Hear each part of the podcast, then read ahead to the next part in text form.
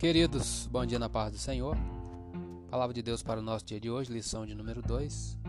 Título é O Reino Dividido, Jeroboão e Roboão. Texto áureo, Provérbio 19, 21 diz: Muitos propósitos há no coração do homem, mas o conselho do Senhor permanecerá. Verdade prática: os maus conselhos levam o homem à ruína, mas o conselho amoroso tem o poder de nos livrar da morte. Leitura diária de hoje, quarta-feira. O reino de Deus pertence àqueles que abandonam as obras da carne. Gálatas 5, 19 a 21 diz: Porque as obras da carne são manifestas, as quais são prostituição, impureza, lascívia, idolatria, feitiçarias, inimizades, porfias, emulações, iras, pelejas, dissensões, heresias, invejas, homicídios, bebedices, glutonarias e coisas semelhantes a estas, acerca das quais vos declaro, como já antes vos disse, que os que cometem tais coisas não herdarão o reino de Deus. Comentário: Todos nós temos desejos pecaminosos e não podemos ignorá-los. A fim de podermos seguir a orientação do Espírito Santo, devemos decididamente enfrentá-los, crucificá-los.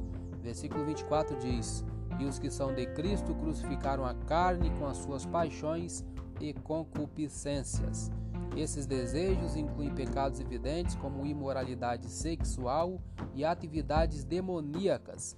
Incluem também outros que são menos óbvios, como hostilidade, ciúme e ambição egoísta. Aqueles que ignoram esses pecados ou se recusam a enfrentá-los mostram que não receberam o dom do Espírito que leva a uma vida transformada.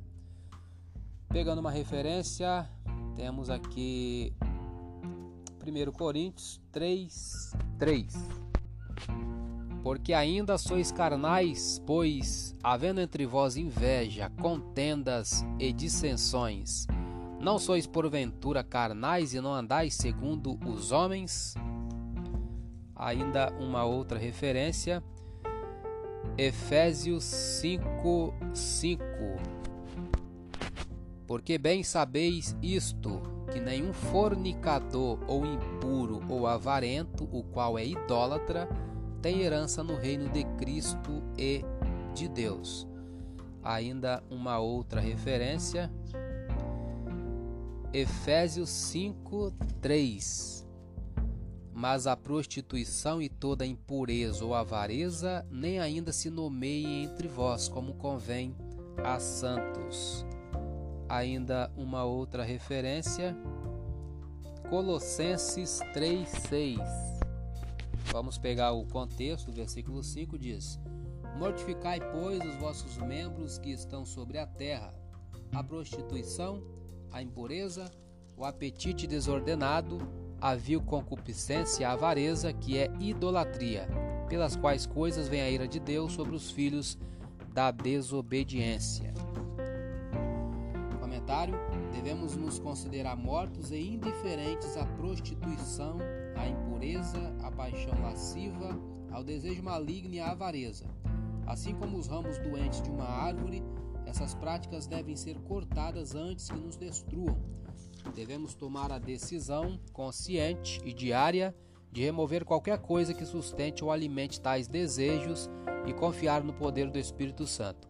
A ira de Deus se refere ao juízo divino sobre esses tipos de comportamento, culminando com o castigo futuro e o fim do mal.